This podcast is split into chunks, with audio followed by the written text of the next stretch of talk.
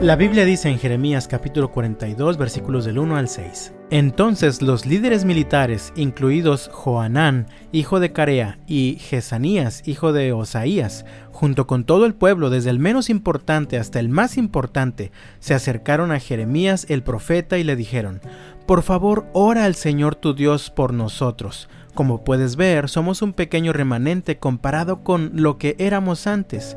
Ora que el Señor tu Dios nos muestre qué hacer y a dónde ir. Está bien, contestó Jeremías. Oraré al Señor su Dios como me lo han pedido y les diré todo lo que Él diga, no les ocultaré nada.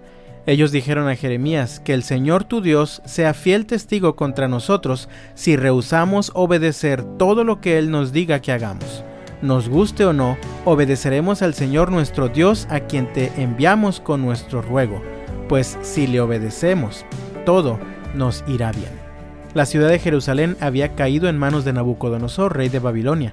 También la mayoría de los habitantes de Judá habían sido llevados contra su voluntad a Babilonia, pero una pequeña parte de los habitantes aún permanecía en el territorio de Judá. Ellos estaban angustiados, pues pensaban que su vida estaba en grave peligro si permanecían en Judá.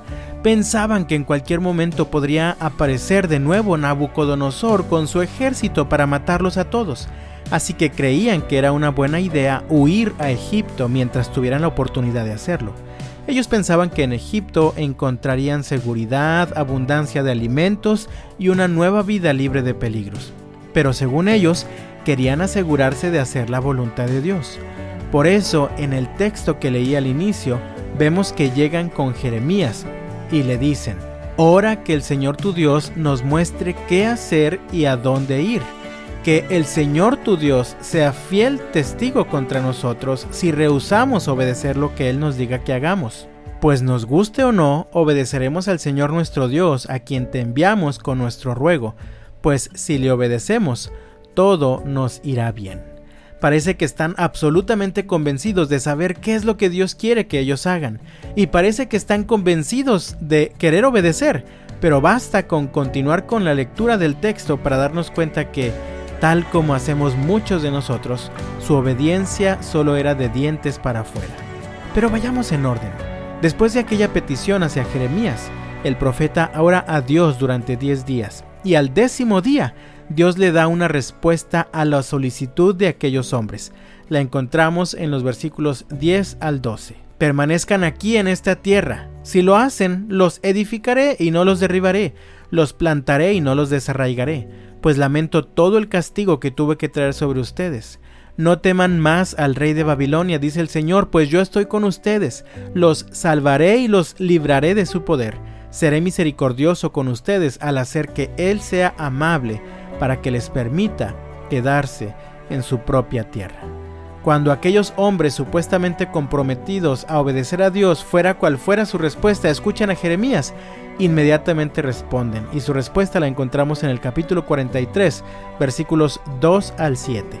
Azarías, hijo de Osaías, y Joanán, hijo de Carea, y los demás hombres arrogantes le dijeron a Jeremías, Mentira, el Señor nuestro Dios no nos ha prohibido ir a Egipto. Baruch, hijo de Nerías, te ha convencido para que digas esto, porque Él quiere que nos quedemos aquí para que los babilonios nos maten o nos lleven al destierro.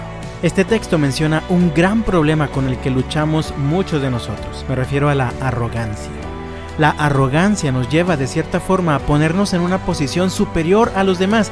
Incluso nos ponemos en una superior a Dios mismo. Por eso ellos dijeron que la palabra de Dios era mentira. No estaban realmente dispuestos a someterse a la palabra de Dios. Esta historia me enseña que es muy fácil hablar de la obediencia, pero qué difícil es obedecer la voluntad de Dios en la vida real. Me surge una pregunta, ¿para qué fueron aquellos hombres a buscar al profeta para que orara a Dios si ya habían tomado la decisión sobre qué es lo que ellos querían hacer? Y creo que si somos honestos, en muchas ocasiones usamos la oración como pretexto para hacer nuestra propia voluntad. Esto ocurre cuando afirmamos que estamos seguros de hacer algo porque ya hemos orado y el Señor nos ha mostrado el camino a seguir, pero la realidad es que no hemos elevado ni una sola palabra a Dios.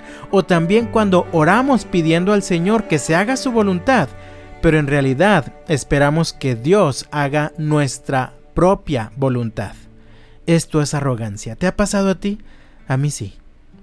Pues aquellos hombres terminaron muertos en Egipto por aferrarse a hacer su propia voluntad al negarse a escuchar y obedecer y someterse a la voluntad de Dios para sus vidas.